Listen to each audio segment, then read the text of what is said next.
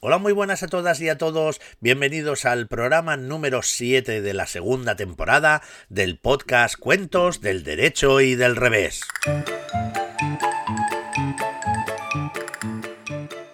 Como siempre que comenzamos con este programa, saludamos a nuestros queridísimos amigos imprescindible compañía del Pirata Burete. Buenos días, Burete.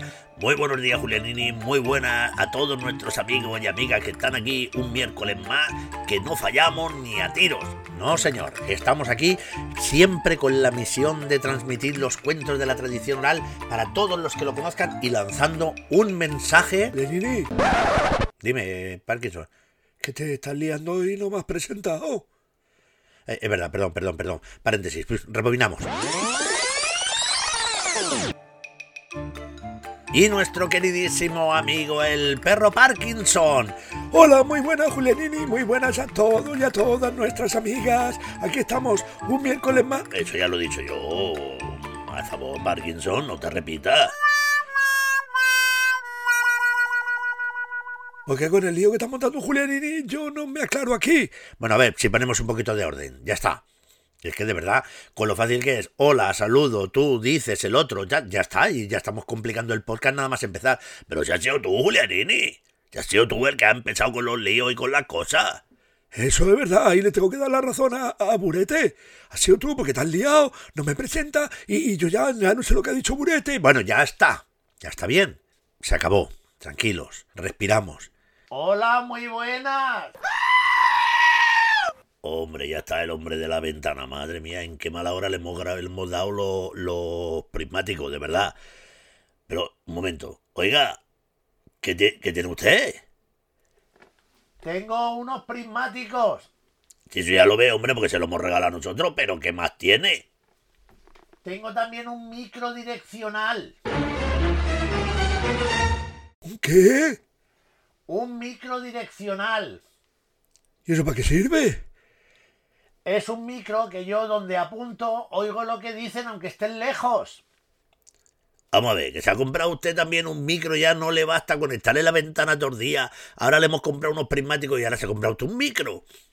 Sí, porque me gusta tanto el podcast que a veces no lo oigo bien. Me he comprado un micro para poder oír el podcast estupendamente. Bueno, va, dejar, dejarlo tranquilo, no pasa nada, no os preocupéis. Usted disfrute del podcast y que se lo pase fenomenal viéndonos de cerca y escuchándonos de cerca. Gracias, Julianini. Venga, pues nada, seguimos. Hoy vamos a contar un cuento que nos va a llevar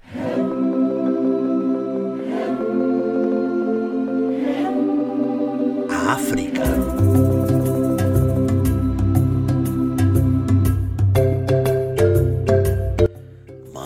Al África. Uy, qué bien, qué, misterioso. Y a una zona de África nos vamos a ir sobre todo hacia la zona de Kenia, que es la zona, vamos a decir, del este, la costa este de África, así como la parte hacia el cuerno este que tiene, que tiene África, ahí. Porque es un cuento de un pueblo que vive en esa zona que se llama el pueblo Masai.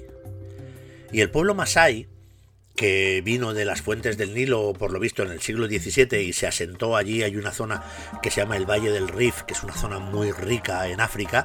Se asentaron allí y bueno, y crecieron muchísimo. Hasta que, hasta que, como siempre, llegaron los hombres blancos europeos a colonizar aquello. Y entonces tomaron posesión de aquellas tierras como han hecho tantísimas veces a lo largo de la historia han echado de allí a los, a los pueblos que poblaban esa zona originalmente, han creado ellos sus propias granjas y sus propios territorios echando a todo el mundo y han metido, como se hizo en América y en otros muchos sitios, pues los metieron ahí como una especie de reservas o de espacios, el de los que no podían moverse, pues eso hicieron con los Masai. Los echaron de su tierra y los empujaron un poco más al sur. Pero los Masai siguieron conservando sus tradiciones, sus costumbres, y aunque hoy no son más de 800.000, fíjate es un pueblo muy pequeño, mantienen todavía sus tradiciones, sus costumbres y sobre todo lo que les hace mm, ser muy característicos. Tienen dos rasgos los Masai. Oye, ¿cuáles son? ¿Cuáles son, Julianini? Que me tiene aquí ya, que yo quiero saber más cosas. Pues mira, son guerreros y son pastores.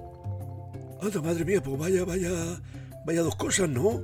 Pues sí, además, mira, tienen una leyenda muy bonita que dicen que cuando el dios supremo, que ellos llaman el dios Engai, el dios Engai, eh, tuvo tres hijos y el dios Engai tenía tres objetos, que era una flecha, una azada y una vara para, para guiar el ganado.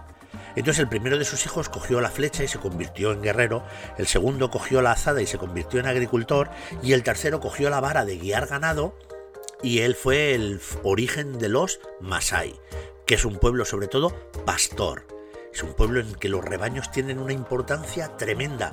Tener el número de vacas más alto es un signo de estatus social y de ser alguien mucho más importante.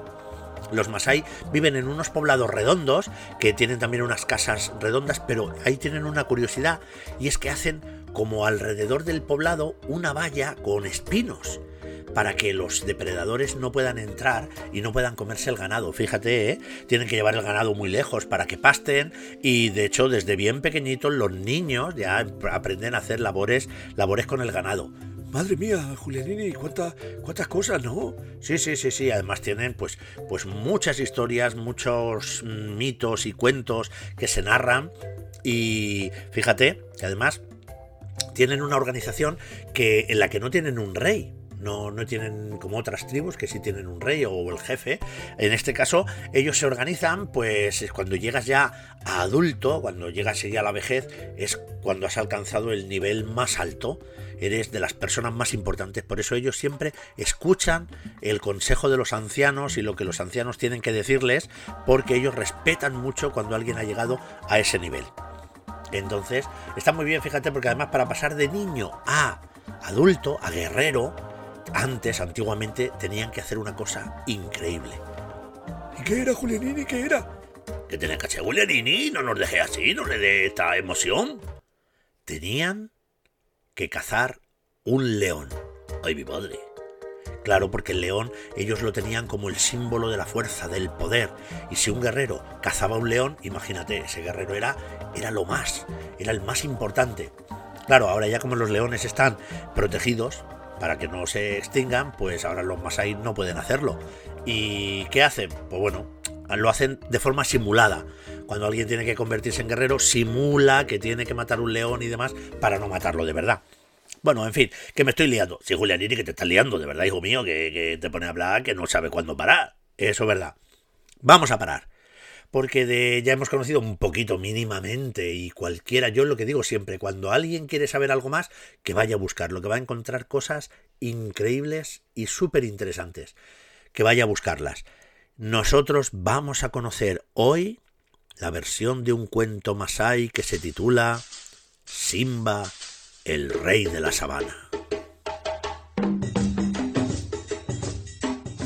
Pasó el tiempo y tras la muerte de Tembo, el rey elefante, el león Simba se convirtió en el rey de todos los animales. Pero al no sentirse gobernados por un rey justo y bueno, pronto surgieron numerosas querellas entre ellos. Todos pensaban, ojalá las cosas fueran como antes, cuando Tembo era nuestro bien amado rey. A Simba no le importaba demasiado lo que pensaran los animales. Él era el rey y con eso bastaba pero tenía que reconocer que en el fondo las palabras que le habían transmitido Tembo le habían dejado enormemente preocupado.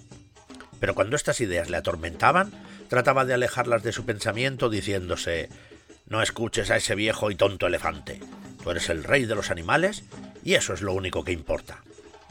Ni siquiera intentaba administrar justicia en los conflictos que surgían entre los animales, pues sabía que todos echaban de menos a Tembo, su anterior y querido rey. Por todo aquello, Simba se iba volviendo cada vez más huraño y celoso. Simba quería gobernar mediante el miedo. Como era un temible cazador, había almacenado los huesos de todas sus víctimas en un cercado vigilado por dos buitres que eran sus esbirros. Simba tenía además un poder mágico. Tenía el don de volar. Había conseguido tal don supremo mediante un acuerdo secreto con Watai, el jefe de los buitres. A cambio de los alimentos que le proporcionaba Simba, Watai le concedió el privilegio de volar. Pero para ello había tenido que privar al resto de los buitres de la posibilidad de usar sus alas. El sortilegio perduraría mientras Simba continuase alimentando a Guatay, llevando sus presas al cercado y dejándole los despojos. Los huesos simbolizaban el acuerdo entre Simba y Guatay y todos tenían que estar enteros, ninguno roto. Aquel era el reino y el secreto de Simba. Un día Simba salió de su cubil y se fue a cazar. Voló lejos, hacia las inmensas llanuras de Enkai, donde los animales son presas fáciles. Sin embargo, aprovechando su ausencia, el jefe de los impalas, que se llamaba Suala, acompañado de los suyos, y de Njiri, jefe de los facoceros, se dirigieron a los dominios de Simba. Los dos buitres que vigilaban intentaron impedirles el paso por todos los medios, pero los impalas les amenazaron con su cornamenta y los facoceros les, embistieron. Y los buitres se asustaron. Injiri les habló así. ¿Os parece bien que Guatay y Simba se repartan entre ellos lo que cazan, atemoricen a los demás animales y a vosotros os prohíban volar teniendo alas como tenéis? Los buitres no respondieron. Estaban asustados por los colmillos de los facoceros y por los cuernos de los impalas. Retrocedieron dejándoles libre el paso al cercado. Al ver la montaña de huesos que allí había, se enfadaron tanto que se lanzaron sobre ella y la desparramaron toda. Se pusieron a quebrar todos los huesos con sus colmillos, pezuñas y cornamentas, y allí estaban los impalas y los facoceros pisando y golpeando todos los huesos hasta romperlos.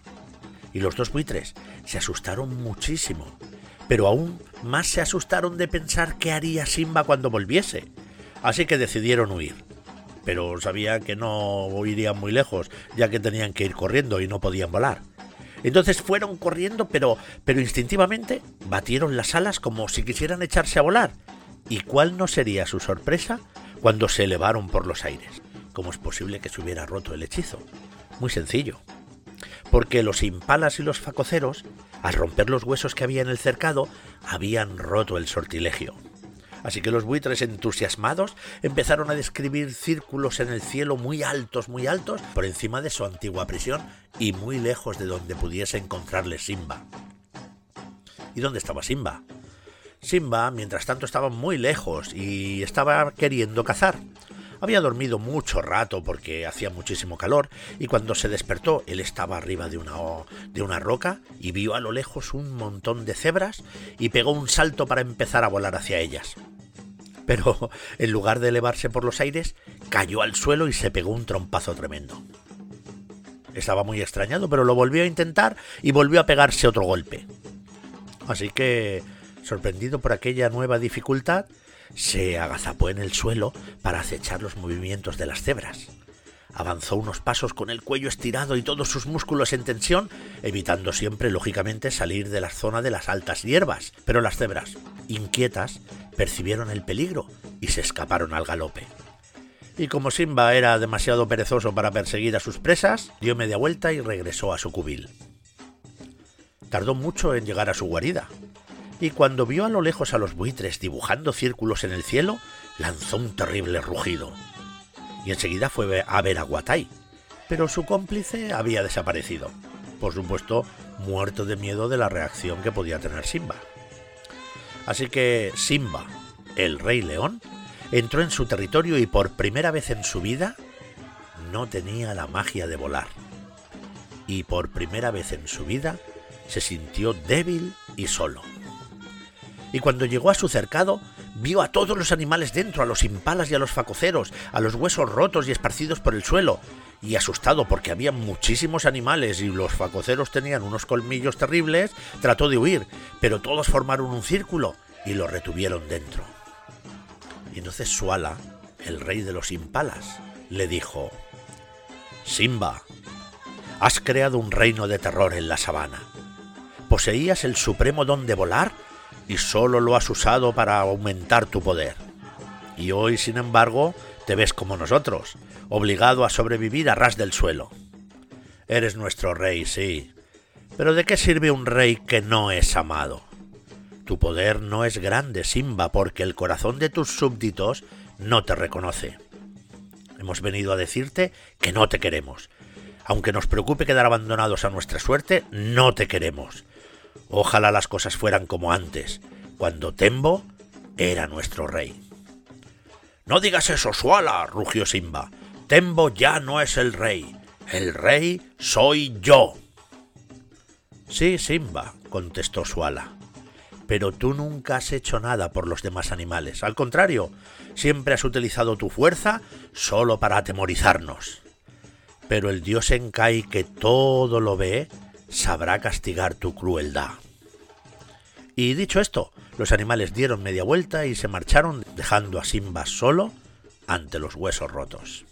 Pasó el tiempo y lógicamente Simba pues reflexionó sobre lo que Tembo le decía y él recordaba perfectamente qué era lo que trataba de enseñarle el viejo elefante. El viejo elefante siempre le decía, lo que es bueno para ti, Simba, es bueno para todos. Y lo que es malo para ti, es malo para todos. Este es mi secreto. Eso recordaba Simba que era lo que Tembo trataba de enseñarle. Así que Simba fue en busca de todos los demás animales, porque se sentía muy solo, necesitaba amigos. Así que se encontró primero con Enga, el guepardo, que dormía debajo de un árbol. Buenos días, Enga, dijo Simba. No quiero hablar contigo, Simba, porque cuando voy a cazar, tú esperas tranquilamente a que atrape mi presa y luego me la robas. No quiero verte, sigue tu camino, no me dirijas la palabra. Simba se fue y un poco más tarde se encontró con Injiri, el facocero, y le dijo Buenos días, Injiri. Vete, Simba, o te visto con mis colmillos. No quiero tu compañía. Simba siguió más adelante y se encontró con Kanzu, la cebra, y le dijo buenos días. Pero Kanzu, muy asustada, pegó un brinco y se marchó corriendo por la sabana. Vaya, pensó Simba, esto es lo que provoco en los animales. Nadie quiere hablar conmigo. Entonces Simba no tuvo más remedio que subir a la montaña sagrada y hablarle al dios Enkai. Enkai, Enkai, llamó Simba. Vengo a verte para decirte que quiero ser un buen rey. Y entonces apareció Enkai y le dijo, para eso, Simba, para ser un buen rey, deberías comportarte como tal. Y por lo que he visto, no lo haces. Tienes razón, Enkai. Me he portado mal, lo siento, de verdad. ¿Qué debo hacer? Debes escuchar a tu corazón, dijo Enkai, y hacer lo que te parezca más justo, pero sabiendo cómo has actuado antes, no creo que los demás animales vayan a creerte fácilmente. Tienes razón, dijo Simba. Tal vez sea demasiado tarde. Y el dios Enkai, muy serio, le dijo, ¿Solo es demasiado tarde? cuando se decide que es demasiado tarde.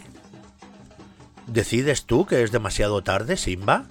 Porque si tú decides que es demasiado tarde, yo no puedo hacer nada por ti. Ni siquiera tú puedes hacer nada por ti. No, no, no, no, no, no es demasiado tarde, Enkai, dijo Simba. Eh, si el sol sale cada día, cada día hay una nueva posibilidad. Quiero ser un buen rey, de verdad. ¿Qué tengo que hacer? Debes recordar el secreto de Tembo. ¿Lo recuerdas? Por supuesto que sí, dijo Simba. Lo que es bueno para mí es bueno para todos, y lo que es malo para mí es malo para todos. Prometo que a partir de ahora seré digno de las criaturas. Tus buenas intenciones, dijo Enkai, están muy bien, son muy bonitas, Simba, pero veremos si logras llegar a ser un buen rey. A veces es más fácil llegar a ser un buen rey que mantenerse siendo un buen rey. Te voy a decir una cosa.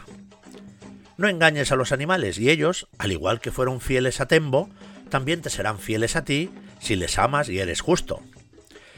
Pero como has hecho que reine el terror en mis tierras y has intentado tomar el lugar de Tembo comportándote con maldad, y así los animales e incluso los hombres han aprendido a temerte, y te temen en lugar de quererte.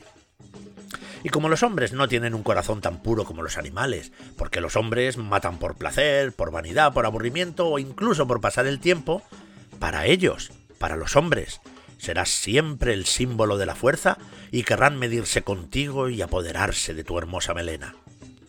Querrán matarte, sí, y así aprenderás lo que es tener miedo. Exactamente el mismo miedo que has hecho que todos los demás animales te tengan a ti. Simba bajó de la montaña sagrada e intentó acercarse a los demás animales, pero ellos seguían rehuyéndole y no querían estar con él. Y después, tal como le había dicho el dios Enkai, conoció el miedo. Porque de pronto empezaron a perseguirle unos guerreros con túnicas rojas, armados con lanzas y deseosos de arrebatarle la vida. Eran los guerreros Masai. Simba se escondía siempre en un rincón perdido de la sabana sin atreverse a hacer un solo movimiento. Así que, pasado el tiempo, Simba fue a visitar a Suala, el jefe de los impalas, y le dijo, Suala, ¿puedo hablar contigo? ¿Qué quieres de mí, Simba? ¿Vienes a jugarme una mala pasada? No, Suala, no. Vengo como amigo. He de decirte que he conocido el miedo, pues me acosan los hombres y he comprendido lo que Tembo me quería decir antes de morir. He conocido también el hambre, porque deseando mostrar mi arrepentimiento con las criaturas, no he vuelto a cazar. Enkai ha dicho que todos los seres han sido criados para vivir juntos, pero yo no puedo vivir si no puedo comer, y mis fuerzas se están agotando. Así que te propongo un trato, Suala. Para que tú y los tuyos podáis vivir sin sentir miedo a cada momento del día, cazaré solo a la puesta del sol. Así os podréis mover por la sabana a lo largo del día y de la noche sin temer por vuestra vida. ¿Qué me dices a eso, Suala? Será nuestro secreto, el secreto de los impalas y de Simba. Suala se quedó pensando y dijo, Has cambiado, Simba. Puesto que el dios Enkai te ha creado de forma que necesitas cazar para sobrevivir, no puedo pretender que seas lo que no eres. Acepto tu propuesta, Simba. Pero, ¿qué deseas tú a cambio? Solo quiero lo que todos necesitamos, dijo Simba, cariño y amistad. También quiero ser un buen rey, un rey amado como lo fue el rey elefante Tembo. Necesitarás tiempo, dijo Suala. Necesitarás tiempo para convencer a todos los animales de ello. Pero si tus palabras son verdaderas y si escuchas a tu corazón, puede que llegues a ser el rey de la sabana, el guardián de la vida en las llanuras, aquel que logra hacer el bien porque ha sido capaz de hacer el mal. Y colorín colorado, este cuento se ha acabado.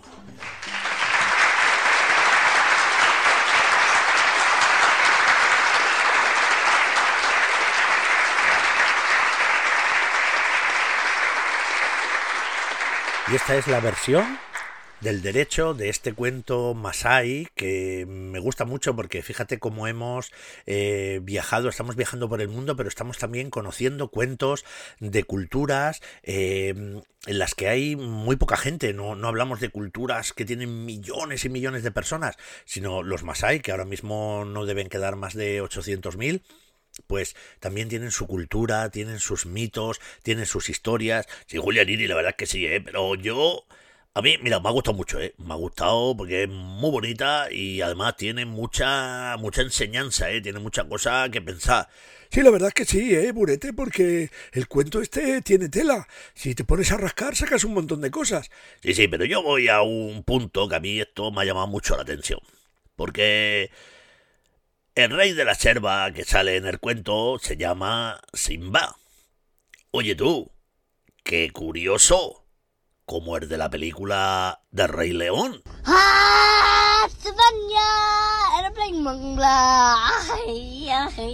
Anda, pues es verdad. Se llama como, como Simba del Rey León. Uy, madre mía, purete, pero cada día eres más listo.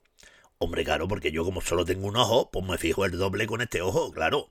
Se llama así, Julianini. ¿Esto, ¿Esto por qué? ¿Esto te lo has inventado tú o esto qué pasa aquí? No, a ver, vamos a ver. Yo no me lo he inventado. En el libro en el que hemos, el libro que hemos usado, aparece el cuento titulado Simba, el rey de la sabana. Pero claro, yo también me he dado cuenta. Ah, mira, Julianini, te habéis dado cuenta, ¿eh? Parkinson. Sí, es que también, ¿eh? Parece tonto, pero luego no es tanto. Bueno, ya vamos a respetarnos, ¿no? A ver. eh, me llamó la atención porque yo conocía la película del Rey León que se llamaba Simba. No sabía, la verdad es que no me había preocupado por, por qué se llamaba Simba, ni por qué se llamaba nadie de ninguna manera en esa película. Pero resulta que al leer el cuento he dicho, porras, si se llama igual que, que el del Rey León, el de la película. Entonces, ¿cómo es esto? Y entonces me he puesto a investigar. Es que tú, Julianini, tú te pasas el día investigando. Claro, porque eso yo cuando hay algo que no sé, me gusta buscarlo, me gusta aprender que, por qué eso es así.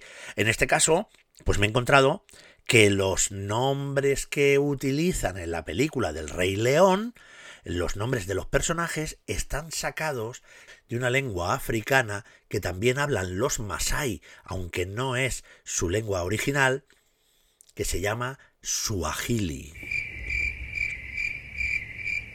¿Su cómo? Suahili. O eso suena así como medio raro, ¿no? Ya, pero es que es un idioma africano, se llama el Suahili. Y los nombres de la película del Rey León están sacados del Suahili y tienen su significado. ¿Por qué en el cuento y en la película el Rey León se llama Simba? Porque Simba es la palabra que en Suahili quiere decir león. León. León en Suahili se dice Simba. Y Nala, ¿os acordáis en la película Nala, que era la leoncita que estaba con Simba? ¿Qué significa Nala en Suahili? ¿Qué, qué significa, Julianini? Significa amada. ¡Ay, el amor! Toma ya, claro, bueno, porque luego es la novia de, de Simba, claro, sí, sí, sí. Bueno, va a ver, pero por ejemplo, entonces, ¿el, el Mufasa qué? ¿El Mufasa significa algo? Claro que sí. Mufasa, que es el padre de Simba, que es el rey que primero aparece en la película, Mufasa significa en Swahili rey. Toma ya, toma ya. ¿Y os acordáis del mandril que es como especie como el brujo, que es el que presenta Simba en la imagen esa cuando lo levanta y salen los rayos del sol y está la canción allí toda emocionada? Hombre, claro, de esa escena me acuerdo yo, que ya pensaba yo, cuidado mono con el león que no se te caiga, que mira que esto está harto. ¡Cuidado! Pues se llama ese mono, se llama Rafiki. ¿Y qué significa Rafiki en Suahili?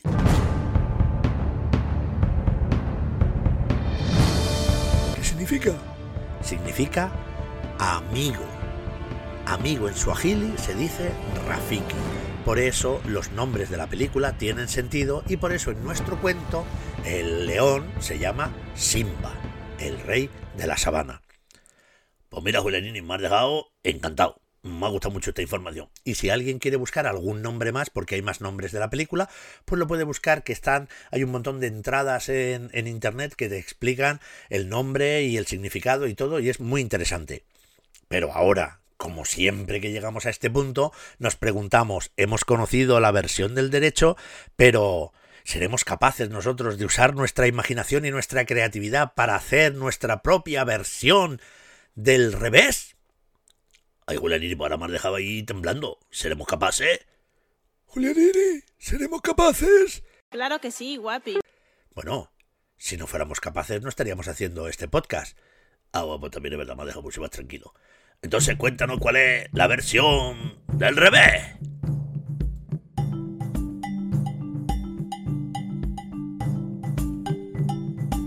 Estaba la sabana tranquila como solía estar siempre la sabana. Por allí discurría el río, que su única preocupación era hacer que la hierba creciera. Y la hierba crecía gracias al río. La gacela comía gracias a la hierba. El león comía gracias a la gacela y gracias al león comían otros animales como el buitre y la hiena y el escarabajo pelotero. Un día que estaban todos los animales allí en la sabana haciendo lo que solían hacer, que era nada, pues vieron pasar una comitiva un tanto extraña. Eran muchos hombres, muchos hombres, pero había uno que parecía especial. Se llamaba Munene, que en suajili significa el grande. Y cuando ellos, extrañados de ver aquella comitiva de hombres vestidos de rojo, preguntaron qué era lo que pasaba, le dijeron que era el desfile del gran rey de los Masai, el rey Munene, que era el más importante entre todos. Y entonces se quedaron todos pensando que, oye, estaba bien eso de tener un rey. Así que cada uno lo estaba pensando por su parte mientras seguían ver pasar a la comitiva y pasaban más Masai, pasaban más Masai. Y el suricato, que siempre tenía ganas de hacer bromas y de hacer chistes, la verdad es que hacía siempre chistes muy malos, pues veía pasar a los Masai y de pronto dijo: Chicos, ¿os habéis dado cuenta de una cosa? Cuantos más pasan, más hay. Se acabó todo. Todo, todillo.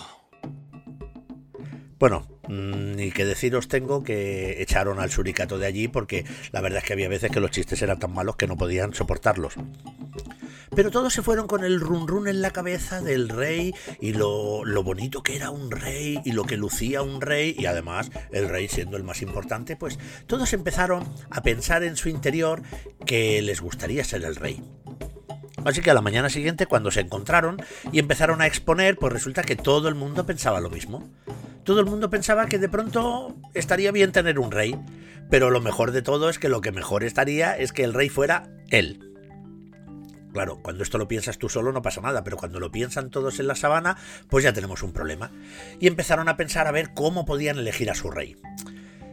Pensaron en la fuerza bruta, pero claro, pensaron que a lo mejor un animal pequeñito, pues un ratón, no tendría posibilidades de ser rey, porque ¿cómo va a luchar contra un león o contra un elefante que lo espachurra de un pisotón? No, no, esa no era la solución. De pronto alguien comentó que lo ideal sería hacer una votación, que todo el mundo votase quién quería que fuese el rey. Y lo que se iba a hacer era hacer una campaña electoral en la que todo el mundo tendría un lema que le contaría a los demás y el día de la votación cada uno votaría al que creyese que era el mejor rey. Comenzó la campaña electoral como todas las campañas, con la pegada de los carteles de los candidatos. Todo el mundo tenía su cartel, todo el mundo. Y lo pegaron en los árboles. Algunos le era fácil, a los monos, porque como tienen manitas así para pegar los carteles, pues iba todo estupendo. Pero imagínate tú una cebra con las pezuñas esas, lo complicado que tiene pegar un cartel. Bueno, el caso es que cada uno pegó su cartel con su mejor foto, se habían hecho ahí Photoshop, se habían puesto filtros, se habían retocado, pues no sé, el león ahí para quitarse unos bigotillos, la cebra para tener un poquito más de pestañas, bueno, en fin, cada uno para verse mejor. Y luego empezaron todos a gritar cada uno su lema de campaña. Allí estaba el león diciendo, Si votas al león, la selva es un fiestón. Si votas al león, la selva es un fiestón. y le tocó el turno a la cebra. Si gana la cebra, la selva lo celebra. No podía faltar el elefante, que subió allí diciendo, Serás más elegante votando al elefante. Serás más elegante votando al elefante. Apareció el suricato, que si os acordáis se habían echado de allí hacía un ratito por los chistes malos que decía, y dijo su lema. Vota al suricato que vigila todo el rato. Vota al suricato que vigila todo el rato. Después del suricato llegó el rinoceronte. Vota al rinoceronte y a su amigo el bisonte. Vota al rinoceronte y a su amigo el bisonte. que se ve que se habían unido, habían hecho ahí una coalición para ser reyes los dos. Después llegaron los, los, los ñúes. Madre mía, la cantidad de ñúes que había allí en la selva. Con su lema. Si votas al ñu, siempre ganas tú. Si votas al ñu, siempre ganas tú. Y fueron pasando todos y cada uno de los animales que había en la sabana diciendo su lema. Terminó el grupo de los hipopótamos, que tenían un problema porque habían estado intentando pensar qué lema podrían poner. Pero claro, era imposible rimar hipopótamo. Se pasaron varios días pensando, Si votas al hipopótamo, hipopótamo, no les salía nada. Y al final se liaron. Al final los hipopótamos pues se liaron y, no sabían qué hacer y al final salieron con un, con un lema muy raro. Y cuando subieron los hipopótamos dijeron, no votes al pingüino que en la selva no hay ningüino. No votes al pingüino que en la selva no hay ningüino. Bueno, claro, se quedaron todo el mundo extrañado con el lema de los hipopótamos, pero bueno, lo dieron por bueno y siguieron adelante. Madre mía, qué emoción, había encuestas, había de todo y llegó el día de las elecciones. Todo el mundo fue a votar. Y curiosamente, cuando recontaron los votos, todos habían empatado.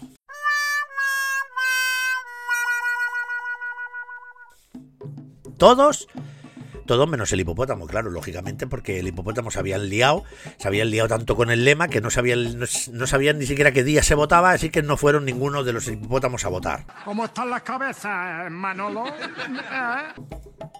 Bueno, como esta primera votación no había servido de nada, porque habían salido elegidos todos, pues decidieron repetirlo. Repitieron todo el proceso, los lemas, los hipopótamos seguían sin, sin aclararse y otra vez, empate. Lo volvieron a hacer y otra vez empate y otra vez empate y todas las veces que lo hicieron acabaron en empate. Claro que sí, campeón.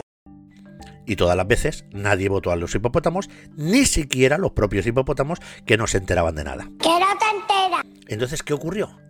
Que al final cada animal pensó que si él había sido votado todas las veces, pues el legítimo rey de la sabana era él. El problema es que no lo pensó un animal, el problema es que lo pensaron todos los animales. Así que cada animal se proclamó rey de la sabana. Lógicamente, pues las gacelas, eh, la gacela se coronó en compañía de las gacelas, el león en compañía de los leones, el impala en compañía de los impalas, la gacela de Thompson en compañía de las gacelas y de Thompson, que estaba por allí también. Y bueno, el caso es que todo el mundo se coronó. Y vivieron, vivieron hasta viejos creyéndose el rey de la sabana cada uno de ellos. Hasta tal punto que cuando ya se hicieron viejos le pasaron la corona a sus hijos. Y cada uno estaba convencido que era el rey, pero el resto de animales de la sabana no lo sabía. Y como de todas maneras los reyes tampoco hacían nada, pues nadie podía decir si lo que hacían estaba bien, estaba mal, así que nadie se enteró. Y esta es la razón por la que, aunque nadie lo sabe, en la sabana hay más de 100 reyes diferentes. En realidad, cada uno tiene su propio rey. Cada especie tiene su propio rey.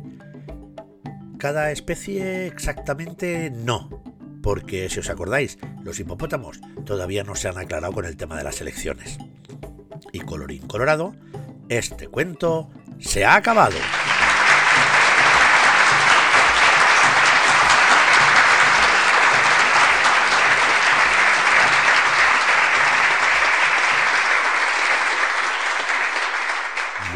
Hasta aquí las dos versiones del cuento de hoy, Simba, el rey de la sabana.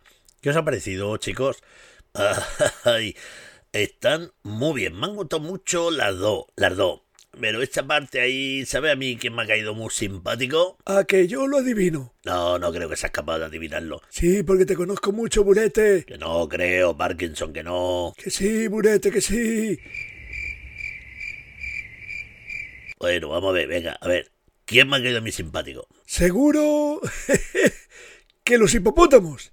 Ah, ¿Y eso por, por qué lo dice? Porque los hipopótamos no se enteran. Como tú, Burete. Bueno, pero esta falta de respeto, ¿esto, esto qué es? ¿Esto qué es Parkinson? Esto no es de recibo, hombre, por favor. Esto, esto no puede ser, ¿eh? Vamos a ver. A mí el que me ha caído simpático, simpático es... Ay. El suricato. el suricato o la suricata, no sé, porque yo lo he oído aquí ya de muchísimas formas. Ese me ha caído simpaticísimo, me lo imagino ahí en la selva con los chistes malos todos días y la gente, cállate ya, suricato, cállate ya, suricata. Bueno, nosotros ya hemos contado las versiones del cuento y ahora llega el momento de hacer la sección...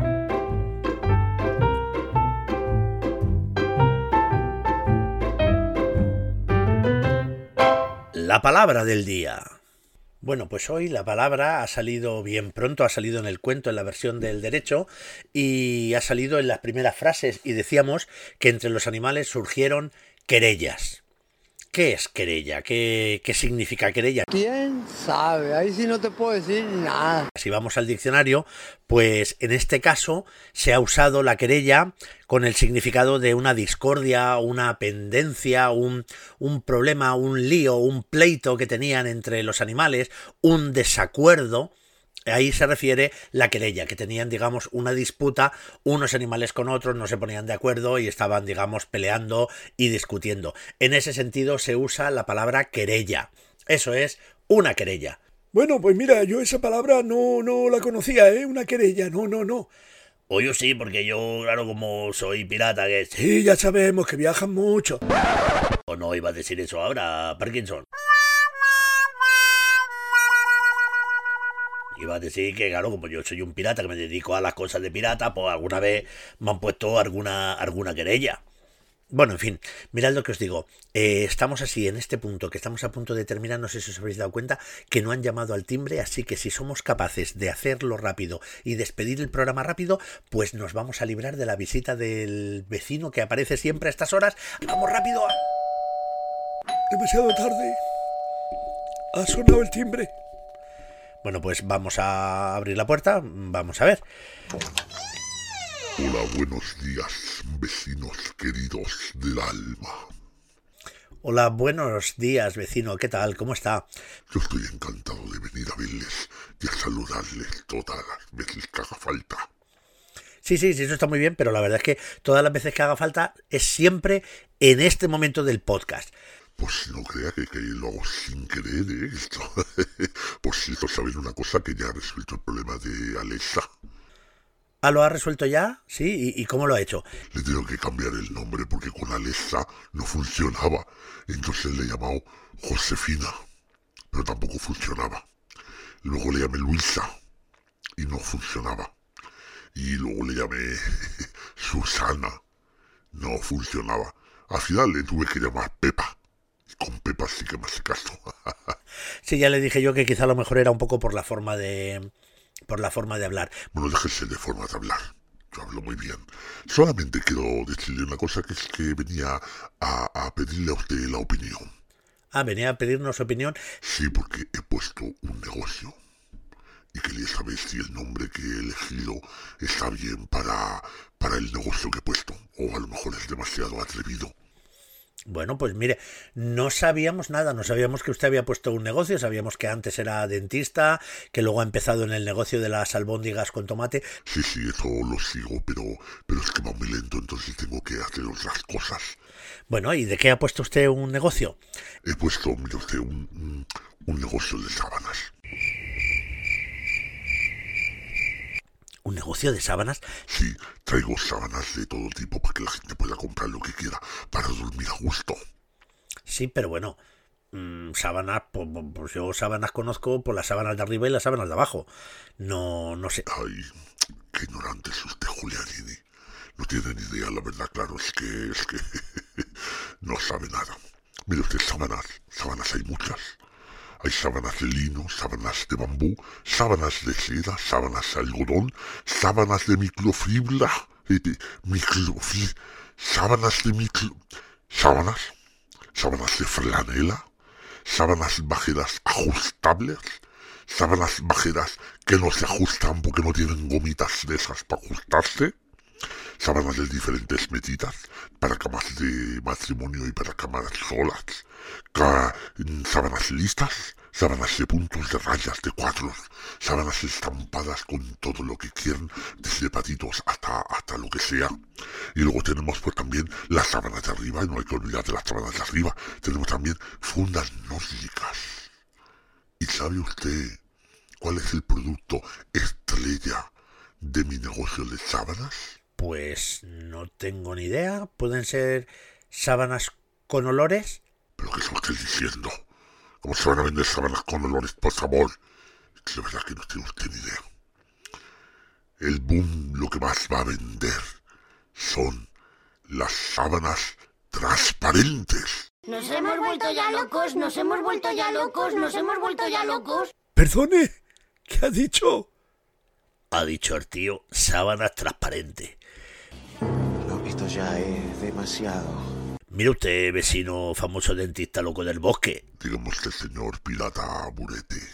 No se me ocurre otra cosa más fea y desagradable que imaginarme a uno durmiendo con una sábana eh, transparente. De verdad se lo digo. Yo no sé si va usted a vender mucho o no. Bueno, a ver, vamos a tranquilizarnos. El caso es que usted había venido a, a pedir una opinión, ya sabemos, va a poner usted otro negocio de sábanas. Cuidado no se le vayan a manchar las sábanas con las albóndigas con tomate y no acabe vendiendo ni albóndigas ni sábanas. No se preocupe que lo tengo ya todo controlado. Quería preguntarle si el nombre que he elegido es adecuado para el negocio. Bueno, pues vamos a salir de dudas. ¿Qué nombre ha elegido usted? Mi negocio se va a llamar El Rey de las Sabanas.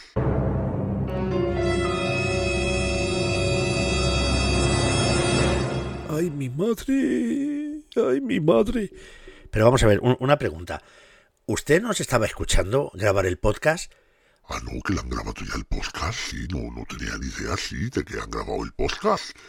Pues mire usted, precisamente hoy, un cuento que era Simba, el rey de la sabana.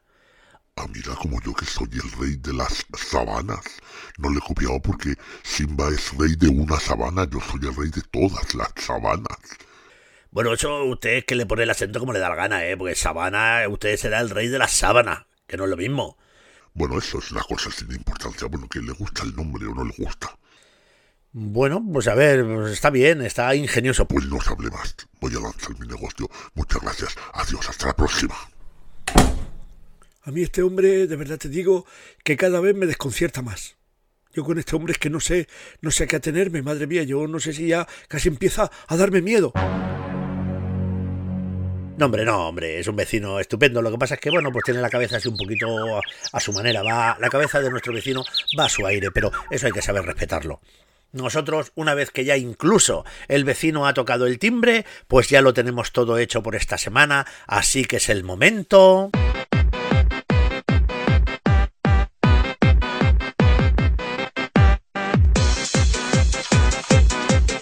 De decir adiós, no de decir hasta luego, agradeciendo al pirata Burete, gracias a vosotros por estar ahí, a nuestro amigo querido Parkinson, muchísimas gracias a todos y a todas, y deciros que muchas gracias por estar aquí en el podcast en el que lo importante eres tú.